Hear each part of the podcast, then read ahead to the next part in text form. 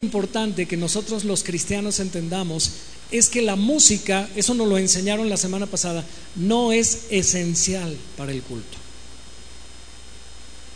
Yo sé que eso suena bastante chocante porque como cristianos y como cultura actual dependemos mucho de la música.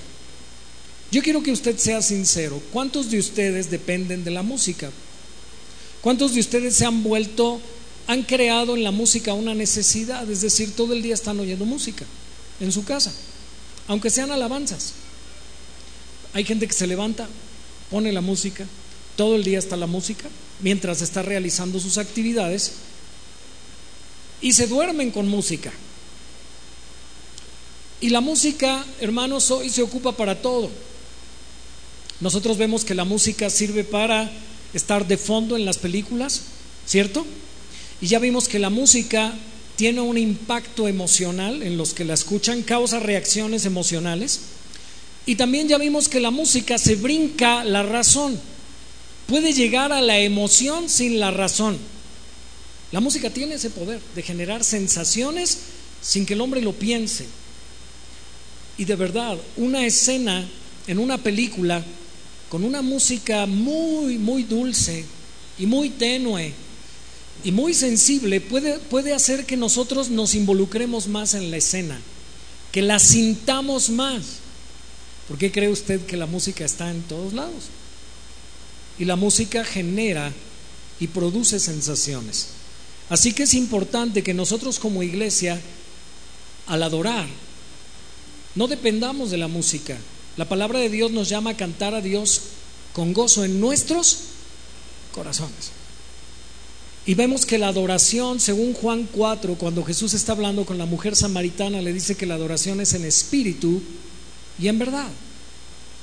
Así que la adoración no requiere elementos físicos. Sin embargo, el pastor Magdiel terminó la semana pasada hablándonos de un principio. Aunque no dependemos de todas estas cosas para adorar a Dios como un edificio, como iluminación, sonido, aunque no dependemos de estas cosas, estas cosas son herramientas que nos ayudan, pero no son en sí la esencia de la adoración. Tengo una pregunta. Dios ha prometido estar donde dos o tres se reúnen en su nombre, ¿eso es verdad? ¿Sí?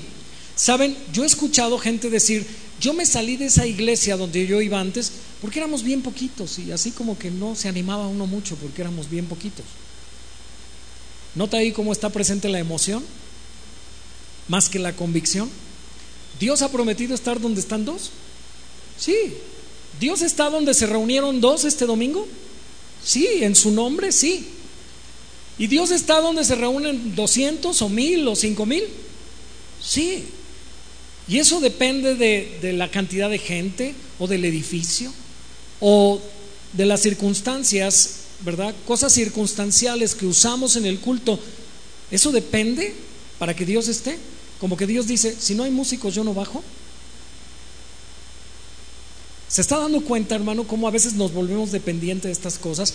Y qué triste que a veces estamos tan acostumbrados a estos elementos que si estos elementos faltaran, de repente pudieran ser distractores para que nosotros en vez de adorar, estemos pensando, uy, hoy no prendieron las luces, o ya se fundió un foco, o eh, hoy no hubo batería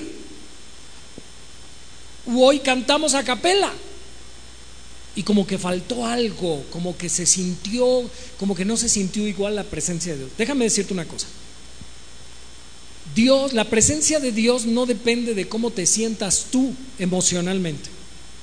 Dios es Dios veraz y Él ha dicho, yo estoy ahí, porque se reúnen dos o tres en mi nombre. Yo estoy ahí. Lo sientas o no lo sientas, lo creas o no lo creas, yo estoy ahí. Y si Dios está aquí, eso debería movernos a usted y a mí a adorar. Eso es suficiente para adorar. Hay lugares en el mundo, por ejemplo, hay países de África tan pobres que no tienen un lugar como nosotros, un edificio donde reunirse, y no tienen luces ni equipo de sonido. Por ejemplo, yo vi fotos hace un par de años atrás de una iglesia que en África se reúne debajo de un gran árbol, en el campo abierto. Ese árbol es muy grande, produce muy buena sombra y pues ahí es el culto.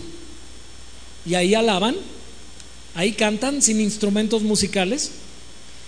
Y si usted viera, hermano, cómo alaba esa gente al Señor, nos avergonzaríamos de cómo alabamos usted y yo a Dios. Porque podemos alabar a Dios sin ninguno de estos recursos. Amén. Así que estamos aprendiendo que la música es importante, pero no esencial. La música es un vehículo, pero en sí no es la adoración, sino algo que puede ayudarnos a adorar. Amén. Y vimos un comentario la semana pasada de un especialista, un hombre judío, que le tocó crecer en medio de todo el judaísmo y cómo se desarrolla el culto, y es un hombre que ha investigado mucho de la historia del judaísmo, y él en uno de sus libros comenta que en el culto judío la melodía era muy suave y acompañada de algún instrumento de cuerda. Y recuerde usted que en el primer siglo también los creyentes, los cristianos, los apóstoles, aunque adoptaron muchas cosas de la sinagoga, como aprendimos la semana pasada, la sinagoga ya aprendimos que eran lugares en diferentes regiones, que no era el templo, porque el templo solo había uno. No es como hoy que hay muchos edificios donde la gente se reúne, había un solo templo y los que vivían lejos del templo, ¿cómo podían tener instrucción de la ley de Dios? Se reunían en sinagogas. Las sinagogas eran edificios, lugares que los sacerdotes judíos autorizaron para que constantemente se leyera la escritura y se explicara la escritura y pudiera ser un lugar de adoración al Señor. Amén. Aunque solo había un templo. ¿Dónde estaba ese templo? En Jerusalén. Y todo hombre estaba obligado tres veces al año a viajar desde su provincia, así estuviera lejos, a Jerusalén por lo menos a estar en tres festivales muy importantes, Pentecostés, la Pascua y los tabernáculos. Eran tres fiestas que los judíos recordaban en el tiempo que ellos salieron de Egipto. ¿Se acuerda que Dios les dio la Pascua antes de salir de Egipto? Tuvieron que sacrificar un cordero, tuvieron que poner la sangre en las ventanas, porque Dios enviaría la plaga de la muerte, enviaría la mortandad, y esa señal de la sangre en las casas hacía que la mortandad pasara por encima de ellos y no los tocara. Y Dios les dijo, esta festividad, la Pascua, la celebrarán año con año. Nosotros sabemos que nuestra Pascua es Cristo en el nuevo pacto, el Cordero que fue sacrificado por nosotros. Nosotros continuamos celebrando la Pascua ya no como la celebraba el pueblo judío. Ellos volvían a tomar un cordero, lo comían rápidamente, tomaban panes sin levadura, con hierbas amargas, así Dios le mandó a Moisés que lo tenían que celebrar, pero nosotros vemos que eso prefiguraba a Cristo. Y Juan el Bautista dijo, cuando Cristo vino a su bautismo, ahí está el Cordero de Dios que quita el pecado del mundo. Por eso dice Pablo a los Corintios, Cristo es nuestra Pascua, el Cordero que fue sacrificado. Amén. Así que hermanos, nosotros vemos que hay una correlación entre el Antiguo y el Nuevo Testamento. Hay una unidad. Y aunque no hacemos exactamente las mismas cosas, estamos en un pacto renovado. Diga conmigo renovado. Cuando vemos la palabra nuevo en el Nuevo Testamento, ¿cuántos han visto la palabra nuevo en el Nuevo Testamento? Sencillamente cuando usted llega a la mitad de la Biblia, bueno, termina usted Malaquías el último capítulo, el capítulo 4 de Malaquías, usted ve una página que dice Nuevo Testamento, ¿cierto? Y usted ve cielos nuevos, tierra nueva, nuevo pacto. La palabra nuevo es la palabra griega neo y tiene algunos usos diferentes. No quiere decir muchas veces nuevo que es algo recién hecho. Otro de los usos de la palabra neo es renovado. Amén. ¿Y qué es algo renovado? Es algo que ya estaba viejito y que se renovó. A mí en particular me gustan mucho los autos clásicos. Y hay autos clásicos de los años 30, de los años 20, de los años 50, que usted los ve circulando y parecen nuevos. Esos vehículos tuvieron que pasar por un proceso de restauración. Les tuvieron que quitar toda la lámina oxidada, les tuvieron que parchar esos pedazos de lámina, tuvieron que trabajarlos, pintarlos, detallarlos, conseguir piezas originales y usted los ve circulando y parecen joyitas, ¿a poco no? En las calles. Uno pasa junto a esos vehículos y hasta babea uno, bueno, yo en lo personal. Esos carros no son nuevos, pero son renovados. Nosotros estamos en un pacto renovado. Eso quiere decir que Dios tomó muchas cosas del viejo pacto, del antiguo pacto, y las renovó. Por eso Juan dice, escuche bien, que son palabras de Jesús. Juan escribió en Juan 13:35, un nuevo mandamiento os doy. Juan 13:34, un nuevo mandamiento os doy, que os améis los unos a los otros. Hermanos, amarse los unos a los otros era nuevo. ¿O no había ordenado Dios en el antiguo pacto? Amarás al Señor tu Dios con todo corazón, alma, mente, fuerzas y a tu prójimo. ¿El mandamiento del amor era nuevo? No, pero fue renovado. ¿En qué sentido? Jesús dijo, ya no lo vas a amar como a ti mismo, ahora lo vas a amar como yo te he amado. O sea que el mandamiento es el mismo, pero renovado. Es cuando, por ejemplo, hermano, usted va a la agencia y le dicen, acaba de salir el nuevo no sé, pensemos en un carro. Piensa en el carro que quiera, el carro que usted le guste. A lo mejor usted tenía el modelo 2018, pero resulta que ahora en el modelo 2020 es el mismo carro, pero ya no trae los mismos faros. Ya le cambiaron el frente, ya le cambiaron las calaveras y este carro trae más bolsas de aire. Y este carro, si me están entendiendo? Uno lo ve por fuera y se parece mucho, pero no es igual. Le cambiaron cosas lo renovaron. ¿Sí me está entendiendo? Estoy usando estas ilustraciones para que veamos que en la Biblia hay una unidad y que muchas cosas de las que Dios mandó en el antiguo pacto continúan en el nuevo pacto, pero renovadas. Amén. Y déjeme decirle que la adoración en el nuevo pacto, que es lo que hemos venido hablando, en esencia la adoración es la misma y siempre ha sido la misma Dios le llegó a reprochar al pueblo de Israel que le adoraban de labios, pero no de corazón.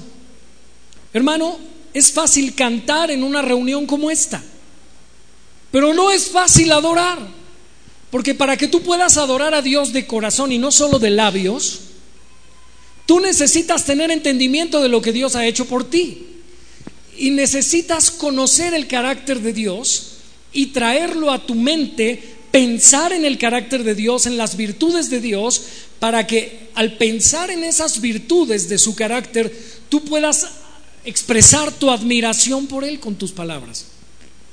Y entonces, al expresar admiración, está involucrando el corazón y no solo las palabras. Amén. Simplemente pensemos en una de las, unas de las estrofas del día de hoy. ¿Podrían poner la letra del último canto que cantamos? Y quiero que quiero ayudarles, vamos a hacer un ejercicio. Dice, ante el trono celestial, ¿hay un trono en el cielo? ¿Quién está sentado en ese trono? Dios el Padre, ¿cierto? ¿Y quién está a su diestra, según la Biblia? Jesucristo, a su derecha. Él intercede hoy por mí. ¿Quién es Él? Cristo. La Biblia dice que Cristo vive para interceder por nosotros delante del Padre. ¿Qué es interceder? Interceder es ponerse a favor de alguien, es pedir por alguien más, no es orar por ti. Así que si Cristo es nuestro intercesor delante del Padre, Él está pidiendo por quién, por ti y por mí. ¿A quién? al Padre Celestial. Continuemos. Gran sacerdote es Jesús. ¿Por qué Jesús es nuestro sumo sacerdote, como dice el libro de Hebreos?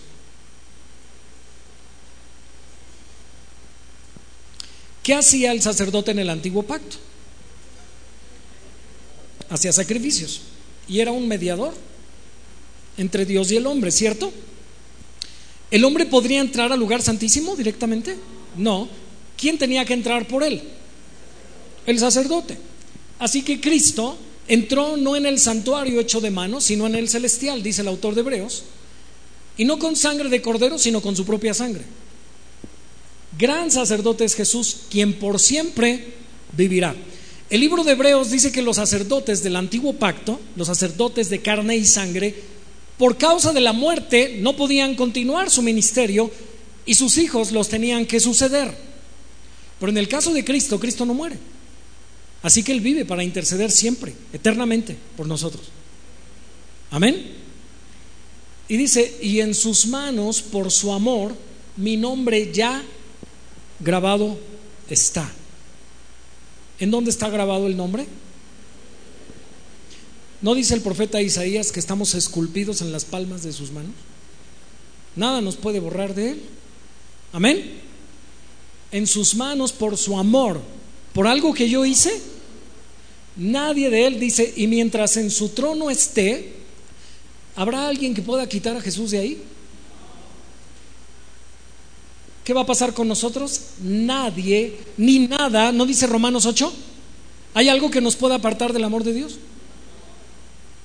¿Hay alguien que o algo que nos pueda arrebatar de su mano? No. Continuemos. Hay otra estofa. Cuando he caído en tentación, ¿has caído en tentación, hermano? Y al sentir condenación, ¿te has sentido como Pedro miserable por haberle fallado al Señor? Seguimos con la letra. Al ver al cielo encontraré al inocente que murió. ¿Tú puedes seguir en comunión con Dios porque eres perfecto? No, porque hubo alguien que murió por ti. Amén. Seguimos, dice, y por su muerte el Salvador ya, ¿qué significa eso? ¿Pagó Cristo en la cruz? ¿Pecados pasados, presentes y futuros? Sí. ¿Eso es, ¿Eso es tarjeta de crédito para el creyente para pecar? Como Cristo ya pagó, ¿tienes crédito para pecar? Te voy a dar una tarjeta de crédito de ¿cuántos pecados? No, hermanos. Esto no nos debería hacer pensar mal, de decir, ah, como Él ya pagó, pues entonces podemos gastar en pecar. No, pues Dios el justo aceptó su sacrificio hecho por mí. Hermano, ponte por un momentito en el lugar, nos decía el pastor Magdiel la semana pasada, de una persona que está condenada en el infierno.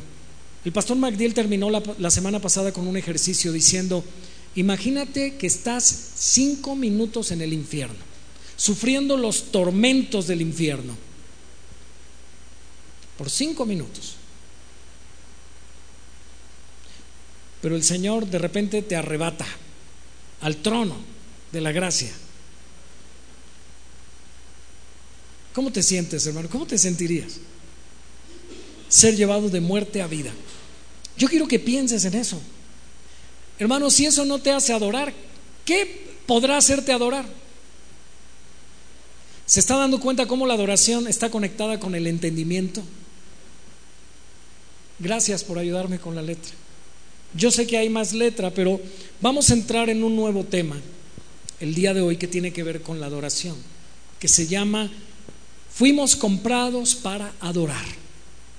Fuimos comprados para adorar. Cristo nos redimió. La palabra redimir quiere decir comprar. Fuimos comprados con precio de sangre.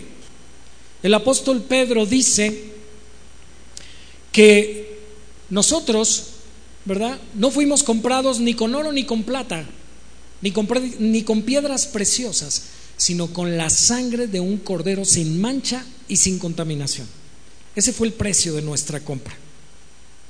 ¿Sabe? Dios tiene derecho sobre nuestras vidas como dueño nuestro. ¿Cuántos pueden decir Dios es mi dueño? ¿Seguro? El dueño puede hacer lo que quiera con lo que le pertenece, ¿cierto? ¿Cómo te dirías, cómo me dirías a mí si yo interviniera en el uso de tus recursos? José Luis, ¿cómo te sentirías que yo llegara contigo y te dijera, José Luis, estás gastando mal el dinero? tú deberías gastar tu dinero así y así y así y así. Es un ejemplo, ¿eh? Sinceramente, ¿qué dirías? Pues, ¿qué te importa? No, es mi dinero. sí, tú, José Luis. ¿No te sentirías mal que alguien te estuviera diciendo, no deberías gastar el dinero así, lo deberías gastar así, así asado? A nadie. Si Dios es nuestro dueño por derecho de creación, ¿quién nos creó? Dios. ¿Acaso Dios no tiene derecho de decirnos lo que debemos hacer? Muy bien. Al nosotros pecar, cuando el hombre pecó, y cuando Adán pecó y por ende todos pecamos con él, el pecado tiene que ver con decirle a Dios, no quiero que me mandes. El pecado tuvo que ver con que Adán fue engañado y Eva fue engañada y Satanás les dijo, serán como Dios. Y esa es la tentación más grande que Satanás le sigue presentando al ser humano. Tú no necesitas estar bajo la autoridad de Dios, porque tú puedes ser como Dios. Escucha hermano, nosotros podemos ver que Dios nos creó y Él tiene derecho sobre nosotros por creación. Y número dos, los que hemos venido a Cristo y hemos sido redimidos, hemos sido perdonados. Ahora, no solamente Dios tiene doble derecho sobre nosotros, porque su Hijo pagó. Y pagó con precio de sangre. Así que le pertenezco a Cristo. ¿Le perteneces a Cristo? ¿Y cómo estás en, esa interacción de, de dueño-pertenencia? ¿Cómo está funcionando esa relación de dueño-pertenencia? ¿Cómo está esa interacción? ¿Realmente crees que estás actuando como la pertenencia de Dios? ¿Realmente crees que Dios está gobernando tu vida y su voluntad se está haciendo en ti? Escucho mucho silencio. Sé que hace calor, échese aire, no se me duerma, por favor. Haga un esfuerzo.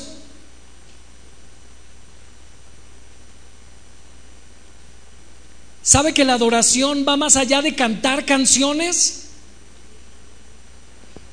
La adoración y la alabanza no es lo mismo.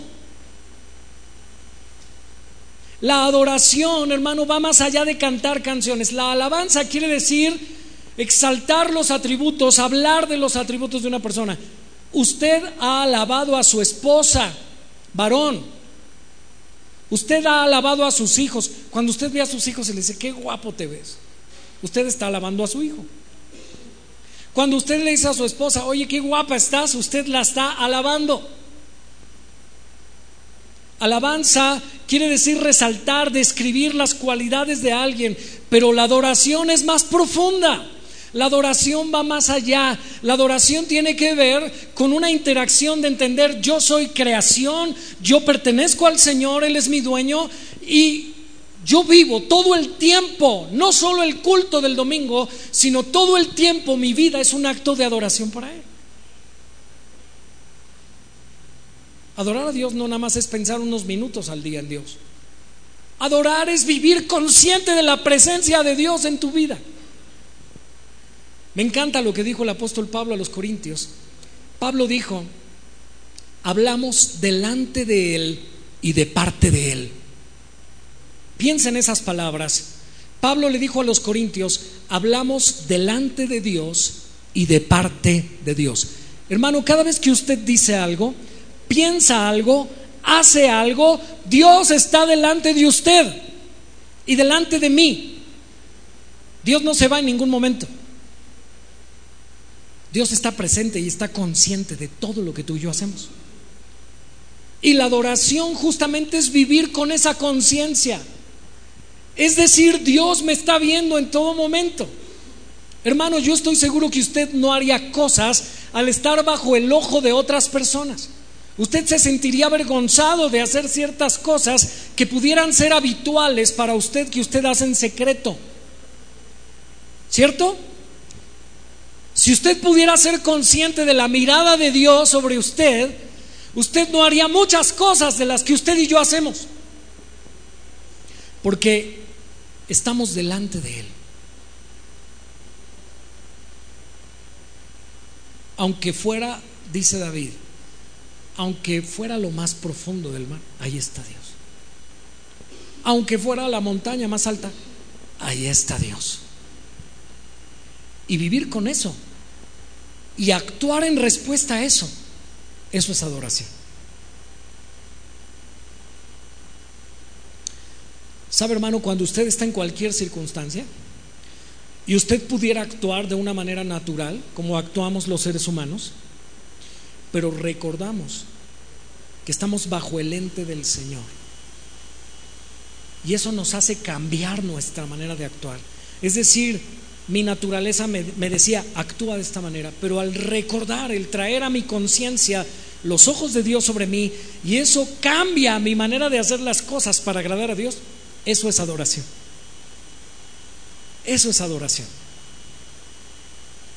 Y la Biblia dice que los que adoran a Dios, le adoran en espíritu y en verdad. ¿Y sabe quién es el que nos hace actuar de esa manera, reaccionar de esa manera de decir Dios me está viendo? Es el Espíritu Santo. Y cuando usted hace caso a la voz del Espíritu que le está recordando la palabra escrita, que es la verdad, porque ¿qué es la verdad? Cristo dijo, tu palabra es la verdad. Cuando el Espíritu Santo te recuerda las escrituras, los principios, los mandatos, los preceptos del Señor, y tú renuncias a tus ideas y abrazas la verdad, en ese momento estás adorando. Aunque eso a veces no te haga emocionarte. Amén. Tengo una pregunta después de haber oído esto. Hazte esa pregunta, ¿seré yo un adorador? ¿Estaré adorando? A ver, quiero que tú te contestes esa pregunta. ¿Soy yo un adorador?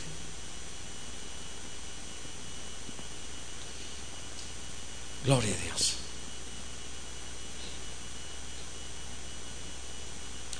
Hoy vamos, para entender la adoración, a dar un recorrido a través de la historia pero vamos a ir a la historia antes de la historia.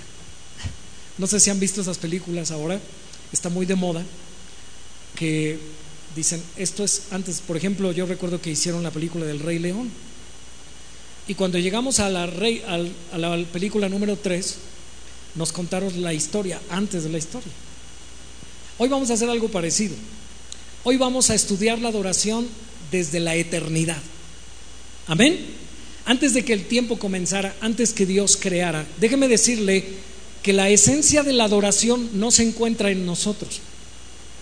La esencia de la adoración se encuentra en Dios. Amén. Y por eso tenemos que ir antes del tiempo. Y la Biblia nos enseña eso. La Biblia nos da algunas pinceladas, por, así decirlo. Nos da como que nos abre un poquito el panorama de lo que existía antes del tiempo. Antes de que Dios creara el mundo, antes de que Dios hiciera al hombre.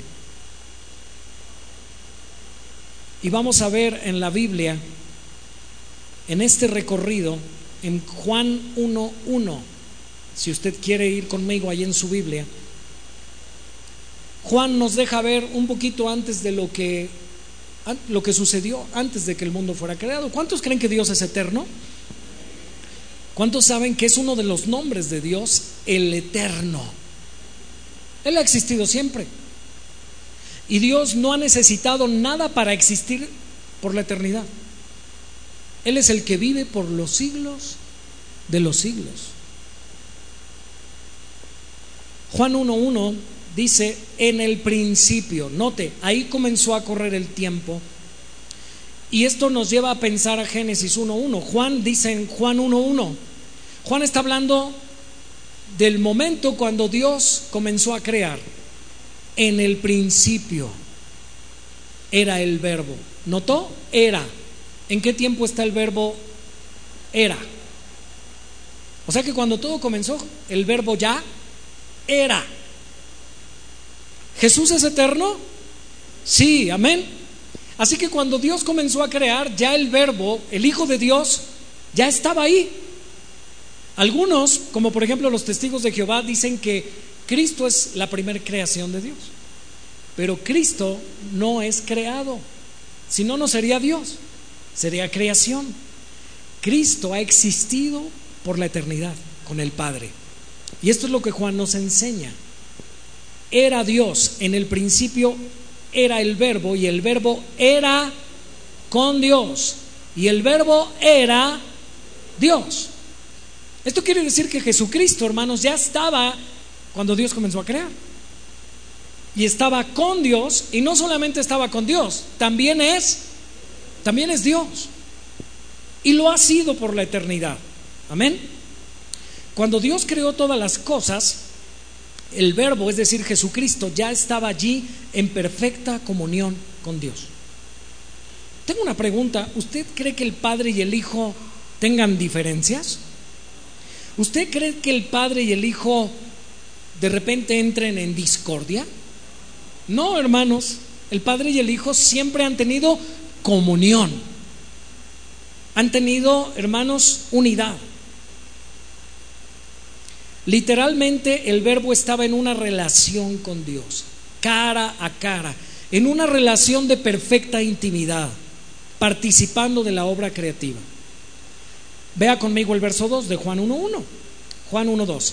Dice, este era en el principio con Dios. Número, verso 3, todas las cosas por Él fueron hechas y sin Él nada de lo que ha sido hecho fue hecho.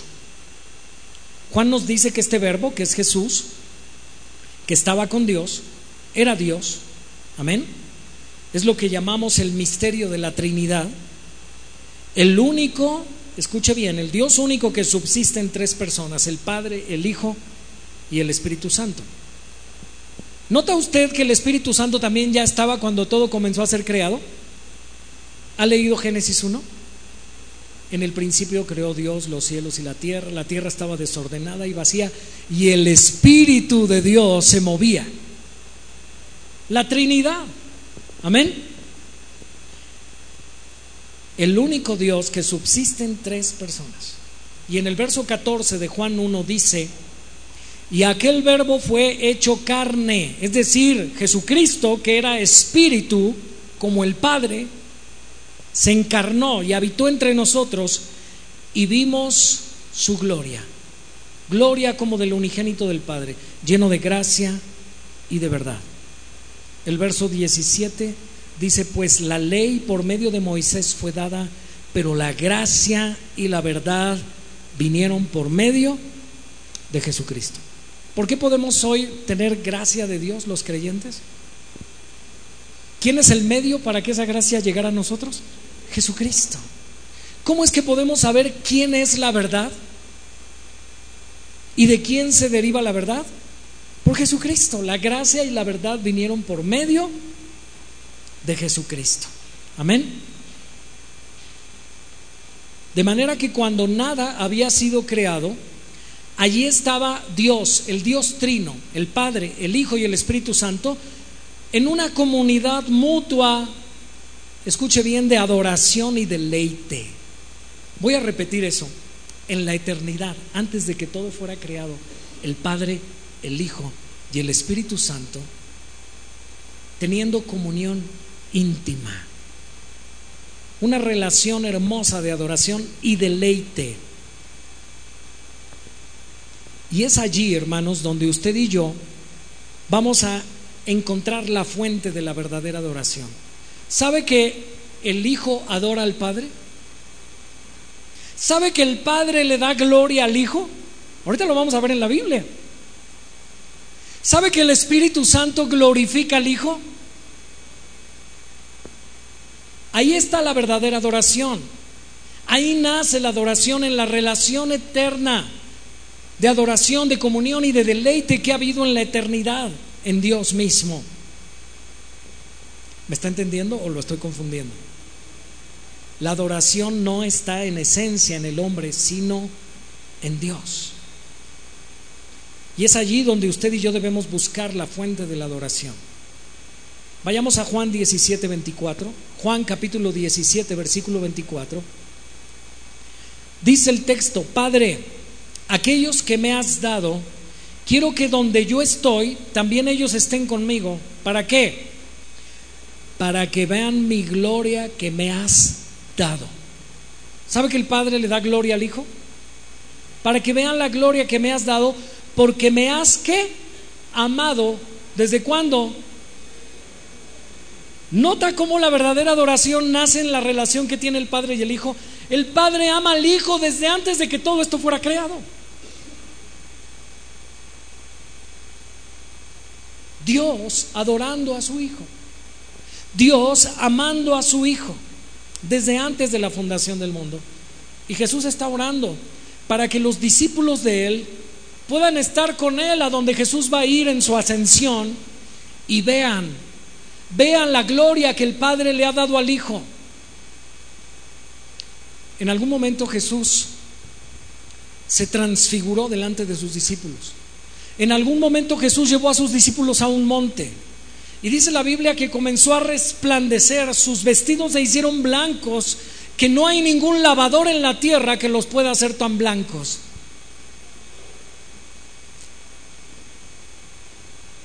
Y los discípulos después en sus cartas escribieron el testimonio de lo que ellos vieron en ese día. Vieron la gloria de Cristo. Cristo les dio una probadita de su gloria a Pedro, Jacobo y Juan. Y escuche bien, Pedro y Juan que pudieron escribir dan testimonio que vieron la gloria del Hijo de Dios.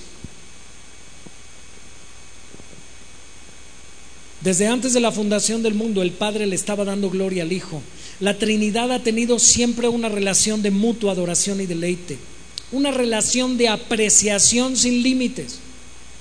Por eso dice un, pastor y autor que se llama John Piper, el corazón más apasionado hacia Dios en todo el universo. Escuche bien, ¿quieren saber cuál es el corazón más apasionado hacia Dios en todo el universo?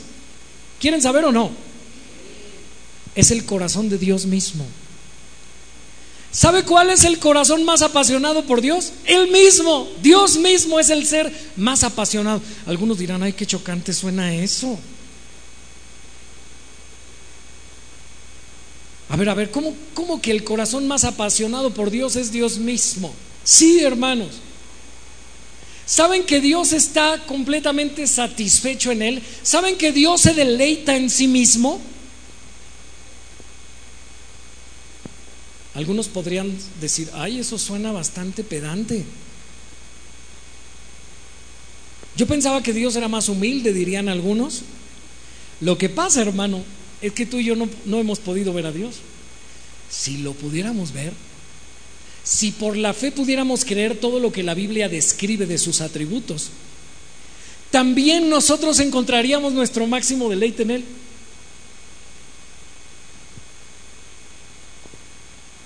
El problema, hermanos, aquí es una cuestión de fe. Realmente creer lo que Dios dice de sí mismo en la palabra, lo que Él ha revelado a través de sus apóstoles y profetas, de su carácter, de sus atributos, si nosotros lo pudiéramos creer y mirarlo con los ojos de la fe, nuestra respuesta sería diferente. Actuaríamos como Él actúa cuando Él se ve. ¿Sabe? Usted y yo nos miramos a veces y cuando digo nos miramos no hablo de verse al espejo, porque algunos no recibieron mucha gracia y cuando se ven al espejo no les gusta lo que ven. Fíjese hermano, yo veo, escuche bien, me ha pasado, cuando yo era un adolescente y veía mis fotos no me gustaba lo que veía en las fotos. Pero ahora que ya no soy un adolescente y soy un señor, de casi 50 años, bueno, me faltan cuatro para llegar, veo mis fotos de adolescente y digo, ay, creo que no estaba tan feo. Me gusta más lo que veo en mis fotos, que en ese momento no me gustaba, que lo que veo hoy en el espejo. ¿Le pasa? A los que más o menos andan ahí entrados ya en el tostón o arriba. Pero hermanos, cuando Dios se mira a sí mismo, como Él es un ser perfecto, se deleita. Cuando mira sus atributos, mira su carácter. Hermano, por favor no piense en materia porque Dios es espíritu. Dios no se ve a un espejo y dice, qué bonito soy, qué lindo soy. No, hermano, no. Cuando Dios se deleita en sí mismo, Él mira su carácter, mira sus atributos, mira su amor, su justicia. Todos los atributos de Dios son perfectos. No hay un atributo que Dios diga, ay, cuando veo mi amor como que como que no soy tan amoroso, como que me falta. No, cuando Él ve el amor, ve la máxima expresión de amor en sí mismo. Y cuando se ve, dice, wow, Dios mismo, cuando Él se refleja a sí mismo. No sé si entiende esa parte, hermano.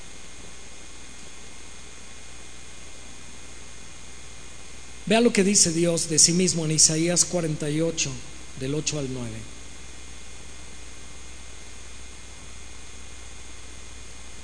Esto es cuando Dios podía destruir al pueblo de Israel por causa de su pecado. Pero vea qué les dice Dios.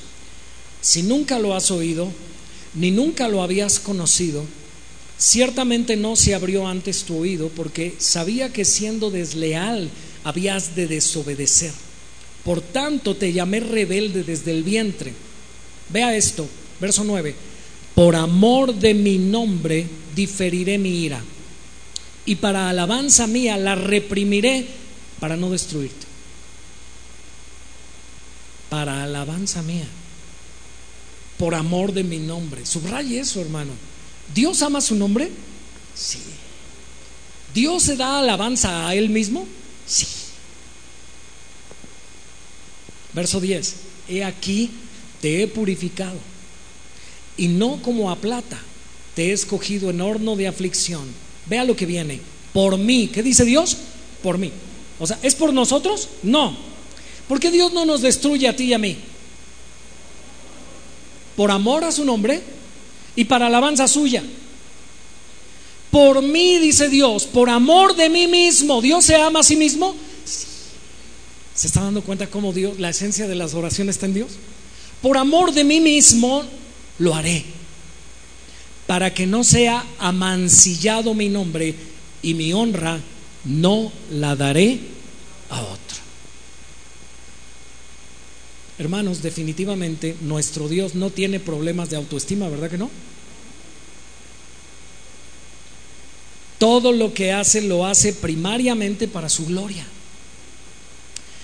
Y repito, esto puede resultarnos muy chocante, nos puede llevar a preguntarnos, ¿qué clase de Dios es ese? la única clase de Dios que tiene derecho a ser llamado Dios con D mayúscula. Amén. Si Dios no tuviera pasión por su gloria y pusiera cualquier otra cosa por encima de Él, sería un Dios desenfocado. Porque Él sabe, escuche bien, que solo Él posee los atributos que lo hacen ser un, que lo hacen ser, un ser glorioso y majestuoso. Más allá de lo que nuestros labios imperfectos puedan expresar y nuestras mentes finitas puedan comprender. Voy a repetir eso. Escuche bien esto. Él sabe que solo Él posee los atributos que lo hacen ser un ser glorioso y majestuoso, más allá de lo que nuestros labios imperfectos y nuestras mentes finitas puedan concebir. ¿Por qué cree usted, hermano, que Dios nos va a llevar al cielo? ¿Nada más para tener vida eterna? No. ¿Por qué cree que Dios le da vida eterna a sus hijos? Porque como los, los atributos de Dios son eternos, necesitamos la eternidad para seguir conociendo a ese Dios. Y la eternidad no nos va a alcanzar. Por eso Pablo dice a los corintios, si alguno cree saber algo, no sabe todavía como debe saberlo. ¿Sabe, hermano? Especulamos acerca de Dios, pero la eternidad, la eternidad no nos va a alcanzar para admirar, para describir. Mire, hermano, piense en lo más bello que usted haya visto en toda su historia de vida. Ahora, hermano, multiplíquelo por el infinito. ¿Qué es lo más bello que usted ha visto? Piense en la persona, hermano, que usted considere mejor persona que usted haya conocido. Y multiplíquelo por un número infinito. Todavía Dios es más que eso. Por eso Pablo dice a los romanos, cuán insondables, cuán profundo es Dios, cuán insondables, cuán inescrutables. ¿Quién comprenderá la mente del Señor? Bendito sea su santo nombre. ¿Qué puedo repetir? Repito, solo Él posee los atributos que lo hacen ser un ser glorioso y majestuoso, más allá de lo que nuestros labios imperfectos pueden expresar y nuestras mentes finitas concebir. Así que aunque usted con todo su corazón esté expresando algo acerca de Dios, todavía no está expresándolo como debería expresar. Amén. De manera que no sería apropiado para Dios colocar otra cosa por encima de su gloria, porque no hay nada más glorioso que Él. No hay nada más glorioso que Él. Espero que, hermano, esto le haga pensar. Mire, ¿cómo aplicamos esto de manera práctica? Si no hay nada más glorioso que Dios, no hay nada más deleitoso que Dios, no hay nada más grandioso que Dios, ¿cómo es posible que usted y yo estemos cambiando nuestra primogenitura por unos, unas lentejas? Que usted pueda decir, yo no tengo tiempo para leer la Biblia. Que usted diga, yo no tengo tiempo para congregarme. Yo no tengo tiempo para orar. Soy una persona muy ocupada. ¿Sabe, hermano? Es probable que usted no ha tenido todavía ni siquiera un atisbo de la luz, del, del brillo, del resplandor que emana de Dios. Porque, escuche bien, hermano, dice Pablo en, en, su carta a los filipenses, todo lo que era para mí ganancia, ahora es basura. Cuando, cuando Dios nos deja ver un destello de su gloria, podemos ver su belleza, su grandeza, lo, lo precioso que es Él, lo admirable que es Él, ya no queremos otra cosa más que a Él. Nuestras vidas se centran en Él y todo gira alrededor de Él. Y nuestras prioridades cambian. Así se aplica esto de manera práctica. Si usted, hermano, sus prioridades siguen siendo otras cosas, si usted está queriendo todavía los logros humanos, como era Pablo antes de ver a, Cristo, Pablo estaba enfocado en ser un fariseo de fariseos. Pablo estaba enfocado en ser en aventajar a sus contemporáneos, en ser el número uno del fariseísmo, en seguir tomando cursos con Gamaliel. Voy a hacer una maestría, decía Pablo, con Gamaliel. Dice Pablo, todo eso se acabó, todo eso cambió. Ahora tengo un objetivo y ese objetivo es Cristo. Y dice Pablo, cuando miro todo lo que yo consideraba valioso, ahora eso apesta basura, porque pude ver la gloria de Dios. Amén. Así se aplica, hermanos. Mateo 3:17. Y hubo una voz de los cielos que decía, esto es cuando Jesús fue bautizado, este es mi Hijo amado. ¿Qué dijo Dios de su Hijo el día que Jesús se bautizó? ¿Qué hace el Padre con su Hijo? Lo ama. Este es mi Hijo amado, en quien me complazco. Oiga hermano, ¿sabe que Dios solamente se puede complacer en sí mismo? Porque no hay nada tan glorioso como Él. O sea, Dios, por eso Dios le dijo al, al, pueblo de Israel a través de Moisés, no te hagas una imagen de lo que está en el cielo, porque por más que te esmeres en hacerla, por muy bonita que te quede, no se compara a mí. ¿Y qué pasa, hermanos, cuando el padre ve a su hijo el día de su bautizo, el día que Jesús está siendo bautizado? ¿Se da cuenta cómo Jesús es Dios? Porque Dios solo se complace en Dios. Y está ahí Dios encarnado bautizándose. Y está en las nubes la voz del Padre diciendo, en Él me complazco porque solo Él es Dios como yo soy Dios. Y como solo Dios complace a Dios, el Padre dice, me complazco.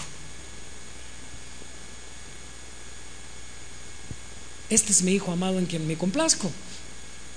Mientras aún, él aún hablaba, una nube los cubrió y aquí una voz desde la nube que decía, este es mi Hijo amado en quien tengo complacencia. A Él oíd. Así que la adoración, hermanos, no nace con el hombre, nace con Dios. Dios es el origen de la adoración. En la Trinidad fluye un amor y una apreciación eterna y constante. La Trinidad se ha estado expresando entre sí gloria, honra, adoración y magnificencia por los siglos de los siglos. ¿Sabe dónde se encuentra más la más perfecta adoración? La adoración en su estado más puro. En Dios mismo, en la Trinidad. ¿Cuántos de ustedes quisieran adorar a Dios de esa manera? ¿Ya vio cómo no se trata solo de formas? ¿Ya vio cómo no se trata solamente de cosas externas? Sino es mucho más profundo, hermanos. La adoración es más profunda que ciertos estilos musicales. La adoración es, está en Dios mismo. Ahí está la esencia. Ahora, hermanos, cuando tú conoces o experimentas algo que es extraordinario y deleitoso, ¿cuál es la reacción natural de tu corazón? ¿No es compartirlo? ¿No es hablar de ello? Por ejemplo, hermanos, hace unos meses tuvimos la oportunidad, la familia, de ir unos días, de, un par de días de descanso a un lugar que se llama las Grutas de Tolantón. ¿Alguien ha estado ahí? ¿Verdad? Es un lugar muy bonito. Es un lugar que está en medio de unas montañas muy altas y nace agua, agua tibia, y hay un río precioso ahí, y hay muchas pozas que son como jacuzzis así pequeños, donde usted puede estar con su familia o solito ahí, disfrutando el agua tibia, relajándose, descansando, y tiene usted el paisaje de las montañas y el río allá abajo y con un clima bastante rico, templado. Hermano, cuando yo disfruté de ese lugar, ahora lo recomiendo. Cuando usted está en, descubre algo deleitoso, es más, cuando usted va a un lugar que come tan sabroso, que la comida está tan exquisita, ¿qué hace usted? No, hombre, un día tienes que ir ahí. ¿Sí o no? Compartimos eso con nuestros seres amados y escuche bien, eso fue precisamente lo que Dios hizo al crear todas las cosas que existen. Dios no necesitaba creer absolutamente nada porque Él es perfectamente feliz en sí mismo. Hay algunos que creen que Dios se sentía solo. Pobrecito Dios, solito ahí diciendo, estoy solo en el universo.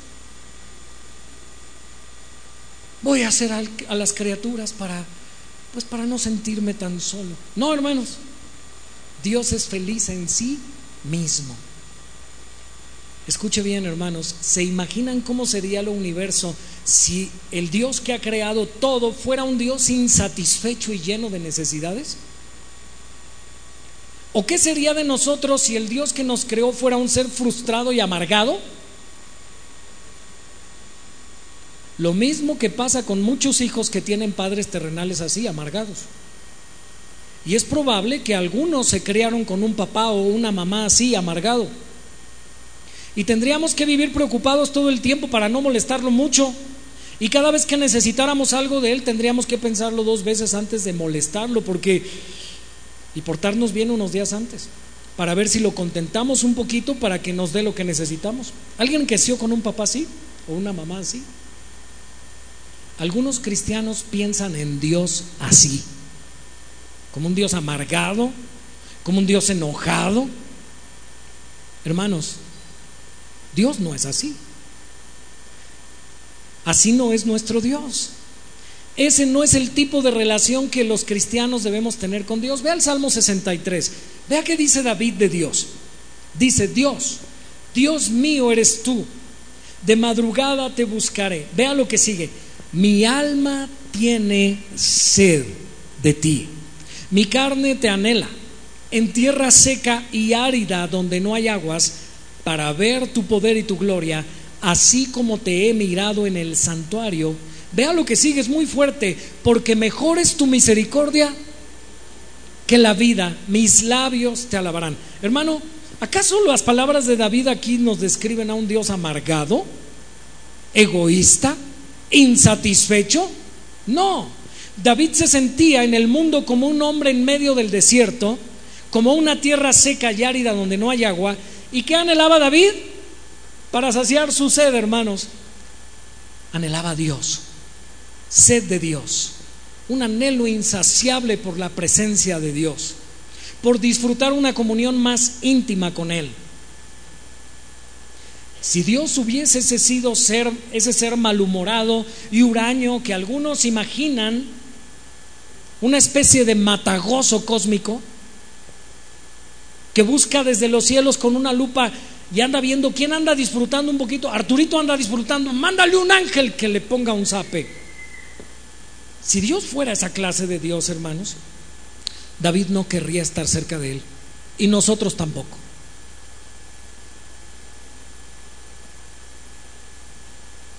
Pero el creyente, el cristiano puede encontrar plena, completa satisfacción en Dios, porque es un ser plenamente satisfecho y feliz. Nuestro Dios no necesita absolutamente nada para su subsistencia ni su bienestar. Hermano, cuando tú adoras a Dios, ¿tú crees que Dios es más feliz? No. Tú eres más feliz cuando lo adoras a Él, porque estás contemplando esa gloria que te hace feliz. Amén. No crea que Dios se siente triste cuando tú no le adoras. Él no necesita tu adoración. Pero tú sí necesitas adorarlo. Amén. Dios no necesita nuestra adoración, pero tú y yo sí necesitamos adorarlo a Él. Porque a nosotros nos hace bien adorarlo. Porque Dios sabe que tú y yo solamente estaremos plenos y satisfechos cuando lo adoremos. Primera de Timoteo 6, 15 al 16. Vea lo que le dice Pablo a Timoteo. La cual a su tiempo mostrará quién? El bienaventurado y solo soberano Rey de reyes y Señor de señores. Hermano, ¿se acuerda cuando estuvimos estudiando en las células, que estuvimos estudiando el Sermón del Monte? ¿Se acuerda de la palabra bienaventurado? ¿Alguien se acuerda lo que significa bienaventurado? Muy feliz. La, palabra Macario, eso es lo que significa bien. En el griego es Macario, y si alguien se llama Macario aquí o Macaria, el significado es muy bonito, muy feliz. ¿Habrá algún Macario aquí en el sentido espiritual? ¿Hay alguien bienaventurado? Dice la Biblia que Dios es bienaventurado, es decir, que Dios es muy feliz, es muy dichoso.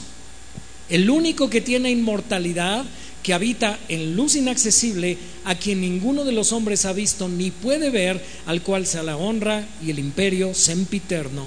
Amén. ¿Alguna, ¿Alguna vez habías pensado en Dios como un ser bienaventurado? ¿Como un ser plenamente feliz?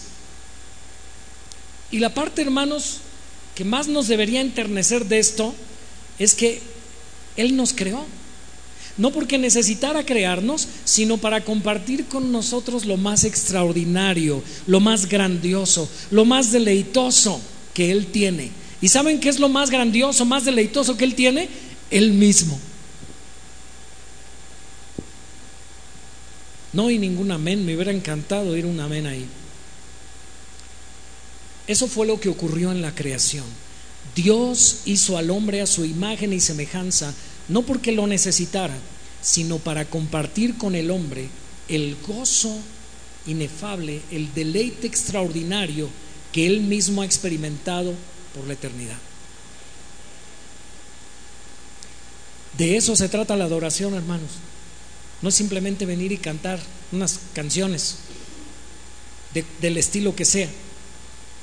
Va más allá de leer la Biblia, de oír la palabra predicada. cuando hablamos de adoración, se trata de encontrar nuestro gozo en Dios. ¿Tú encuentras tu gozo en Dios? Dice la Biblia que de la abundancia del corazón.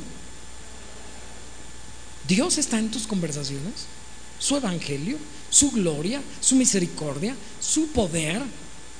¿O de qué estás hablando? A ver, analiza tus conversaciones.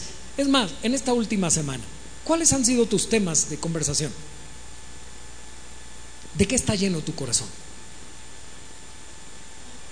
Donde está tu tesoro, allí está tu corazón. Jesús dijo, hagan tesoros en el cielo, porque donde está su tesoro, ahí estará su corazón. ¿De qué estás hablando?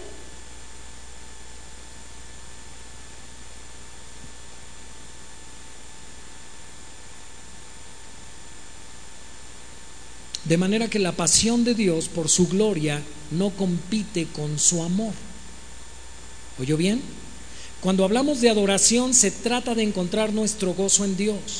Se trata de responder a esa, escuche bien, a esa plena satisfacción que nosotros derivamos de Él. Hermano, nunca el hombre va a encontrar la felicidad en sí mismo. ¿Ha escuchado a los maestros humanistas que dicen, la felicidad no está en los demás, está en ti mismo? No es cierto. ¿Ha escuchado a esos maestros humanistas que dicen, deja de estar buscando la, la, felicidad en las cosas y en las personas, porque la felicidad está en ti? Mentira del diablo. La felicidad está en Dios. El hombre no estará pleno hasta que se encuentre con el Señor.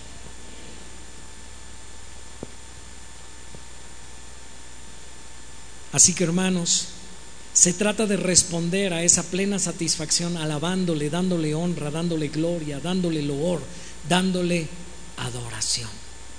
Tengo una pregunta. ¿Cuándo fue la última vez que te encontraste platicando con Dios y diciéndole, Dios, qué maravilloso eres, qué grande eres, qué bueno eres? Y tu corazón se quebrantó del gozo de, de experimentar en tu propia vida la bondad de Dios, la fidelidad de Dios. ¿Cuándo te pasó eso? ¿Cuándo fue la última vez? ¿Sabes? Si eso es constante en tu vida, si eso está sucediendo repetidas veces, vas por buen camino. Vas por buen camino. Te estás convirtiendo en un adorador.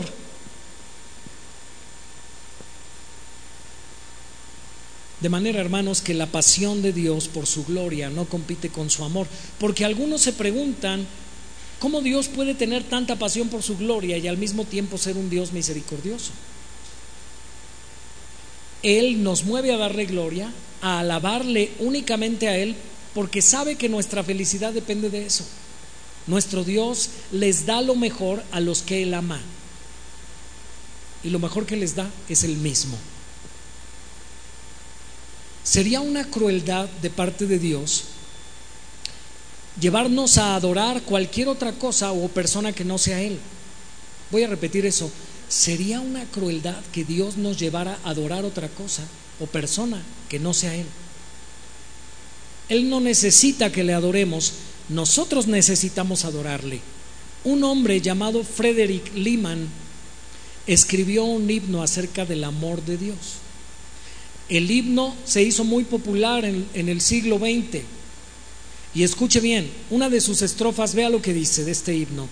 Si pudiéramos llenar con tinta los océanos y todos los cielos fueran hechos de pergamino, si cada tallo en la tierra fuera una pluma y cada hombre un escritor experto para escribir sobre el amor de Dios, agotarían el mar en seco y no podría ese rollo contenerlo todo a pesar de que se extendiera de cielo a cielo. El inexplicable, sorprendente, incomprensible, inmutable, inconquistable, inexplicable amor de Dios. Quizá al final de esta prédica pudiésemos cantar ese himno. Sería bueno que lo buscaran en español. Se llama El amor de Dios de Frederick Lehman, una versión en español. oyó bien, si pudiéramos llenar los océanos de tinta y cada tallo de la tierra fuera una pluma y cada hombre un escritor, un escritor experto para escribir sobre el amor de Dios, agotaríamos el mar en seco y no podría ese rollo contenerlo todo. Amén. Pablo dice a los efesios, yo oro para que ustedes puedan comprender el amor de Dios, su profundidad, su anchura, su altura, su longitud. Porque hermanos, el amor de Dios es eterno. Amén. Es eterno. Bendito sea nuestro Señor Jesucristo. Bendito sea nuestro Padre Celestial. Amén. Fue por causa de ese amor, escuche bien, que se desborda entre Dios mismo, entre el Padre, el Hijo y el Espíritu Santo, que nosotros fuimos creados para adorarle. Romanos 11:36, leámoslo, porque de Él y por Él y para Él son todas las cosas. A Él sea la gloria por los siglos de los siglos. ¿Cuántos pueden decir amén? Repito, de Él, por Él y para Él. ¿De quién proviene todo? ¿Quién lo hizo? ¿Para quién lo hizo? ¿Puedes decir amén? Gloria al Señor. Lamentablemente el hombre no permaneció, hermanos, en su estado original, sino que se dio a la tentación de cambiar su foco de la adoración del Creador a las criaturas. En Génesis 3 del 1 al 6, léalo conmigo. Dice, pero la serpiente era astuta más que todos los animales del campo que Jehová Dios había hecho, la cual dijo a la mujer, con que Dios os ha dicho, no comáis de todo árbol del huerto. Y la mujer respondió a la serpiente, del fruto de los árboles del huerto podemos comer. Pero para, dice, pero del fruto del árbol que está en medio del huerto, dijo Dios, no comeréis de él, ni le tocaréis para que no muráis. Entonces la serpiente dijo a la mujer, escuche bien, no moriréis, sino que sabe Dios que aquel día que comáis de él, serán abiertos vuestros ojos y seréis como Dios, sabiendo el bien y el mal.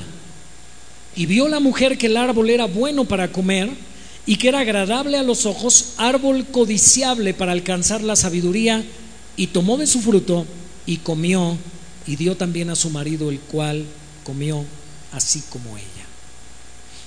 En este punto de la historia, hermanos, todo cambió radicalmente. El hombre se convirtió en un idólatra, con todas las consecuencias que eso conlleva. ¿Se acuerda usted que Dios dijo que si el hombre dejaba de adorarlo a Él para adorar a la creación,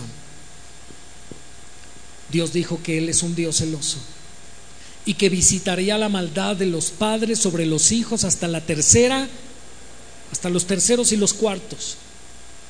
Dice Romanos 1.25 que cambiaron la verdad de Dios por la mentira honrando y dando culto a las criaturas antes que al Creador, el cual es bendito por los siglos. Amén. Ese es el problema fundamental de la raza humana. En ese momento, hermanos, cuando nuestros primeros padres, Adán y Eva, atribuyeron más valor a las palabras de la serpiente que a las palabras de Dios, pensaron que les iría mejor comiendo del fruto prohibido y alejándose de Dios que manteniéndose apegados a Dios que los había creado para su gloria. ¿Cuántos han mordido el mismo señuelo? ¿Habrá alguien aquí que ha mordido el mismo señuelo? Eso nos enseña, hermanos, que Satanás conoce la enorme importancia que tiene adorar al único Dios vivo y verdadero. Por eso Satanás centra su ataque en disminuir el valor de Dios ante los ojos de Adán y de Eva. Y en forma muy astuta se las ingenió para sembrar en ellos una imagen distorsionada de Dios, de quién es Dios realmente, y todos aquellos que aún no han venido a Cristo en arrepentimiento y en fe, tienen una imagen distorsionada de Dios. El jueves estaba compartiendo el Evangelio con una policía estaba encargada de una zona de seguridad en una escuela, donde llevé a una de mis hijas a una clase. Y le empecé a compartir el Evangelio y empezó a escuchar. Y al final le dije, ¿qué piensa usted del Evangelio? Y me dijo, en toda mi vida nunca he leído una Biblia, nunca. Los nombres que usted me mencionó, Pablo, Pedro, Juan, dice, sí los había oído porque son nombres comunes en nuestra cultura, pero no sabía nada de la Biblia, nunca en mi vida he leído una Biblia. Me dijo, pero la voy a leer, pero la voy a leer. Me dice, pero no tengo una. Le dije, no se preocupe, descárguela en su teléfono, gratis. ¿Tiene usted un teléfono? Sí, descargue su Biblia, descargue una Biblia ahí, gratis, y comience a leerla. Amén. Hermanos, la gente tiene una imagen distorsionada de Dios. Y si tú, hermano, escucha bien, si tú nos visitas hoy por primera vez en este lugar y tú no has venido a Cristo en arrepentimiento y fe, es porque probablemente tienes una imagen distorsionada de Dios. Tú tienes una idea diferente de cómo Dios se ha revelado en su palabra, en las escrituras. Aquí surge una pregunta que nos hacen las personas que no son creyentes. ¿Cómo pueden ustedes adorar a un Dios tirano que les impide comer de todo árbol del huerto? Hermano, Dios había prohibido solo un árbol, ¿se acuerdan? No todo árbol del huerto. Pero eso nos dice la gente de afuera. Tienen una imagen distorsionada. Seguramente alguien te ha dicho, ¿en tu religión te lo permiten? ¿Sabe? En varias ocasiones compartiendo el Evangelio hay gente que me ha dicho, no, es que a ustedes se los prohíben todo. Ustedes son de los que no bailan, ¿verdad? Ustedes son de los que no toman. Ustedes son de los que no fuman, ¿verdad? Porque se los prohíben. Una imagen distorsionada de Dios.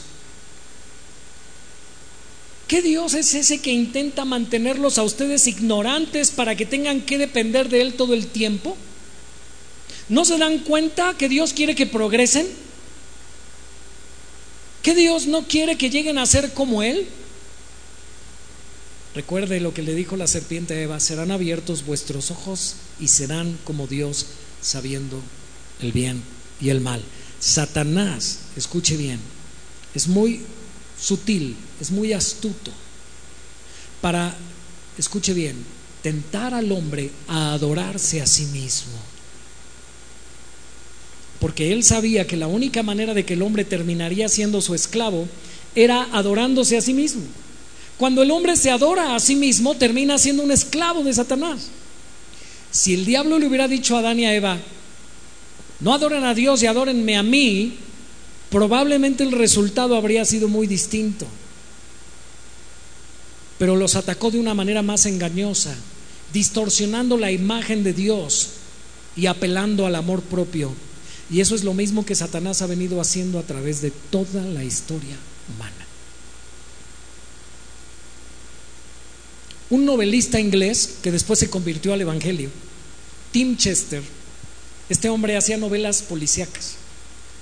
Y después se convirtió en un gran teólogo cuando vino al conocimiento del Evangelio. Él dijo esto, nosotros pecamos porque creemos la mentira de que estaremos mejor sin Dios, de que sus reglas son opresivas, de que estaremos mejor sin Él, de que el pecado ofrece más que Dios.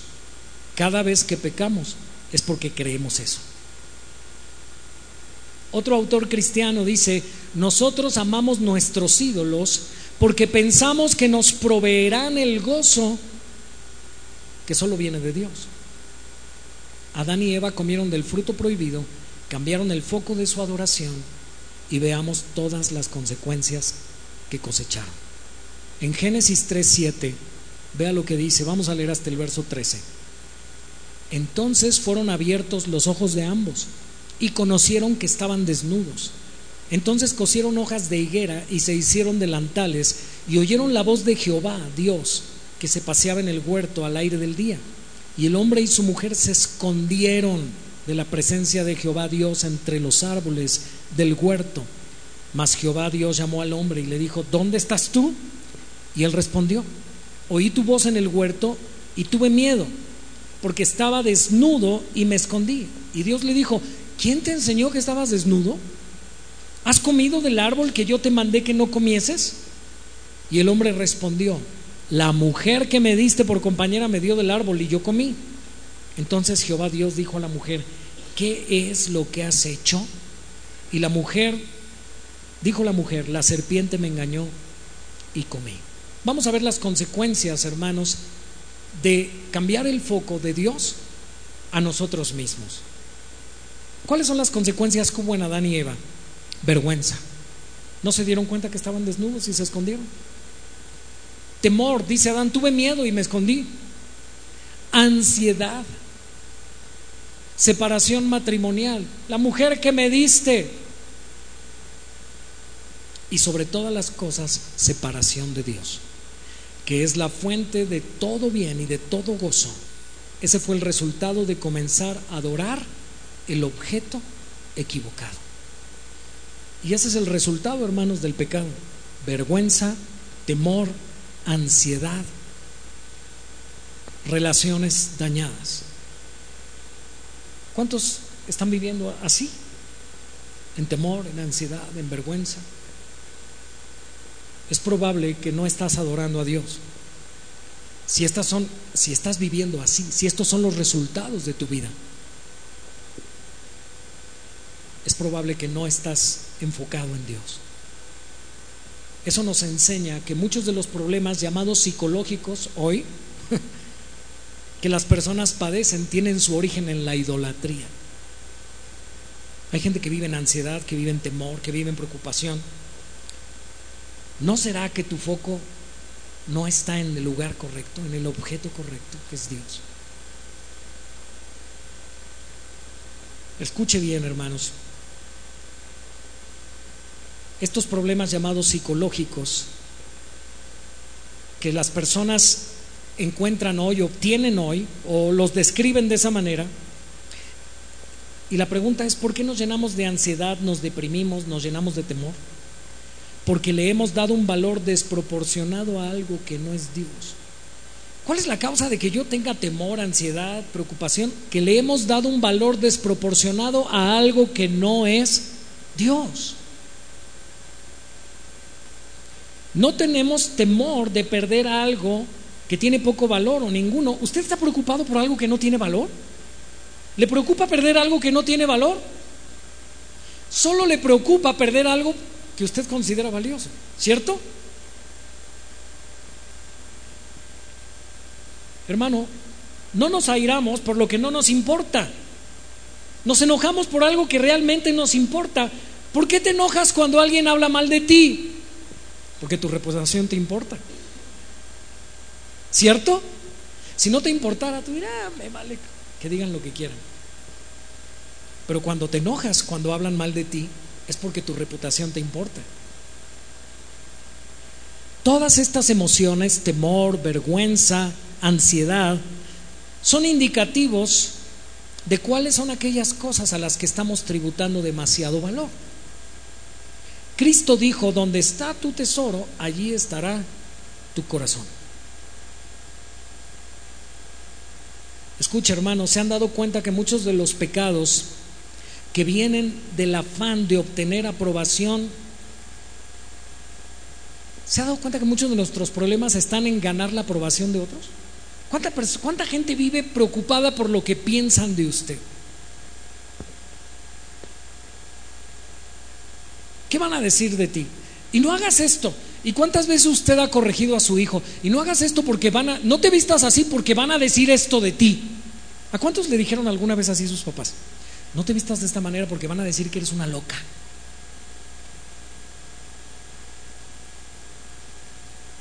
No hables así porque van a pensar que eres un patán. En vez de que usted le diga a su hijo, eso está mal, no lo hagas. Su razón para corregirlo no es realmente trabajar en el problema, sino lo que van a decir los demás.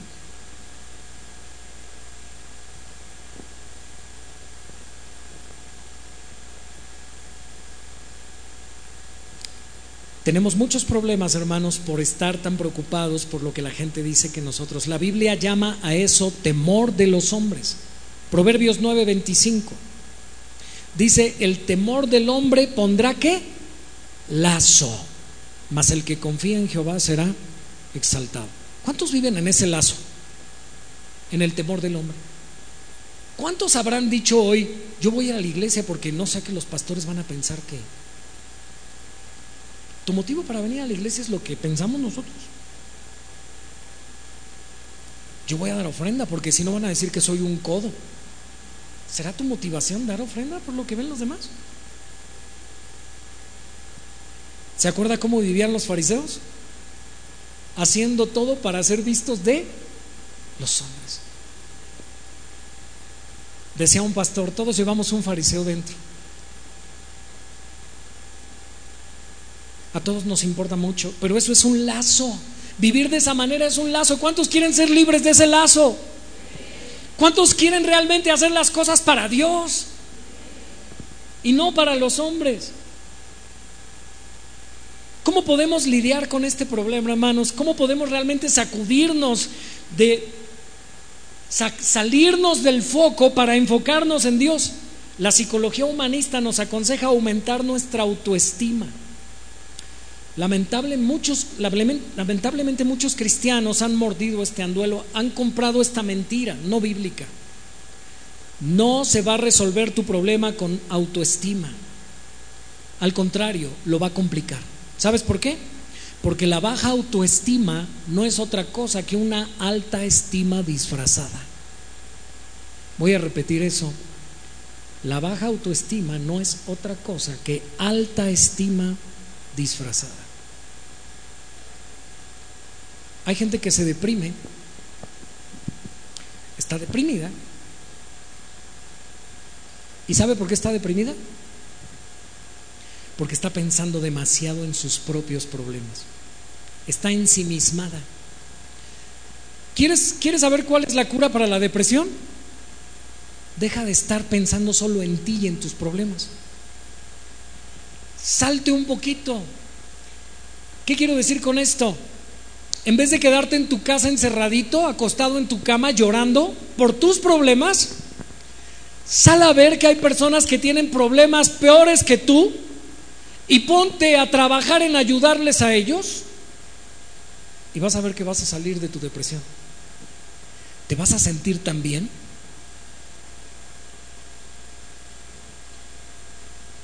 Cuando te des cuenta que tus problemas son pequeños comparados con los de otros, ¿sabes qué vas a decir? Gracias a Dios. Yo pensé que yo estaba fregado, pero no, pobre fulano, eso está peor que yo. Y hoy por lo menos pude alentarlo, pude animarlo y, y cuando ves ya tienes gozo, saliste de tu depresión. ¿No se da cuenta que la baja estima no es otra cosa que alta estima disfrazada? Deje de pensar en usted. Y comience a pensar, hermanos, en Dios. Comience a pensar en la voluntad de Dios y entonces usted pronto va a salir de la depresión. Amén. Olvídese por un momento de usted mismo.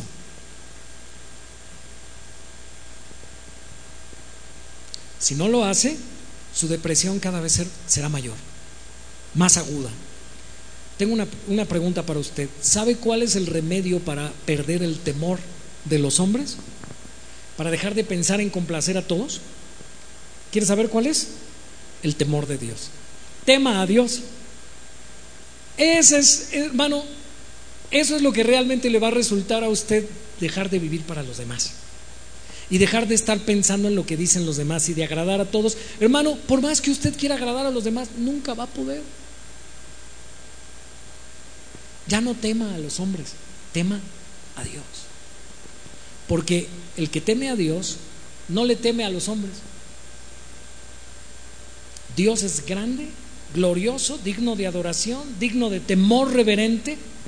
Meditemos constantemente en la gloria de Dios, en su grandeza, en su justicia, en su santidad, en su amor, en su poder, en su belleza, en su esplendor, en su gloria, en su gracia, en su misericordia, en su compasión, y verá cómo el temor del hombre se desvanece.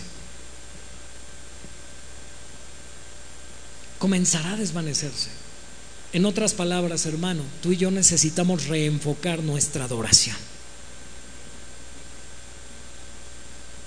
Si estás adorando las cosas incorrectas o las personas incorrectas, tus emociones van a parecer una montaña rusa. Hoy te vas a sentir muy contento, mañana te vas a sentir muy deprimido. ¿Por qué?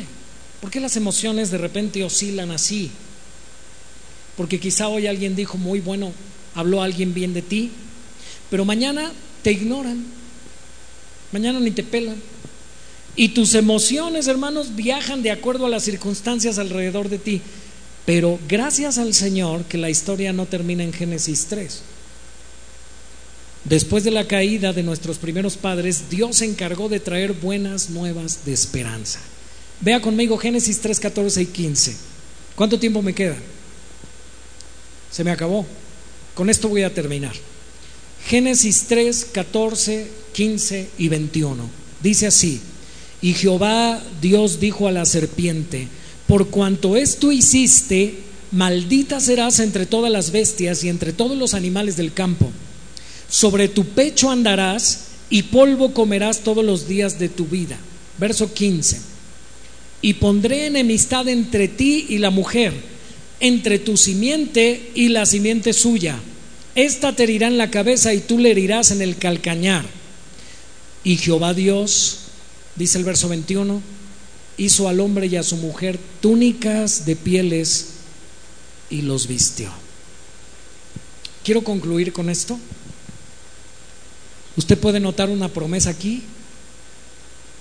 A ver cuántos encuentran la promesa en Génesis 3, 14 y 15, lo que acabamos de leer.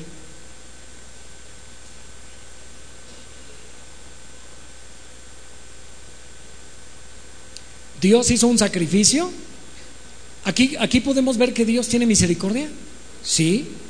Dios no dice que hizo un sacrificio, pero al decir que los vistió de pieles, pues tuvo que matar un animalito para quitarle la piel, desollar al animal y cubrir la desnudez de Adán y Eva. Pero hay una promesa también ahí, véalo en el verso 15. ¿Cuál es la promesa? Pondré enemistad entre ti y la mujer, entre tu simiente y la simiente suya. Esta te herirá en la cabeza. Dios estaba prometiendo que la mujer, que la mujer tendría un hijo una simiente que le aplastaría la cabeza a quién? A la serpiente que engañó al hombre y a la mujer. ¿Quién es esa simiente, hermanos, prometida ahí? Es Cristo, es Jesucristo. Por eso le digo que la historia, el final de la historia no termina solamente en la caída de nuestros padres, hay una promesa, lo que los teólogos llaman el evangelio en embrión. Mujer, va a haber una mujer que tendrá un hijo, ese hijo le va a aplastar la cabeza a la serpiente, al diablo. Y Dios hace el primer sacrificio que apuntaba al sacrificio perfecto de nuestro Señor Jesucristo por causa de nuestros pecados. Amén. Gloria sea al Señor. Esto nos debería de mover a adorar a Dios. La pregunta hoy para concluir sería la siguiente. ¿En dónde está el foco de tu adoración? ¿Quién es tu adoración? ¿O qué es tu adoración? Cuando pregunto quién es, me refiero a personas. Cuando digo qué es, me refiero a cosas. ¿En dónde está tu adoración? ¿En dónde están tus ojos? ¿En qué está tu satisfacción? ¿Será que estás dándole un valor desproporcionado a cosas que no valen?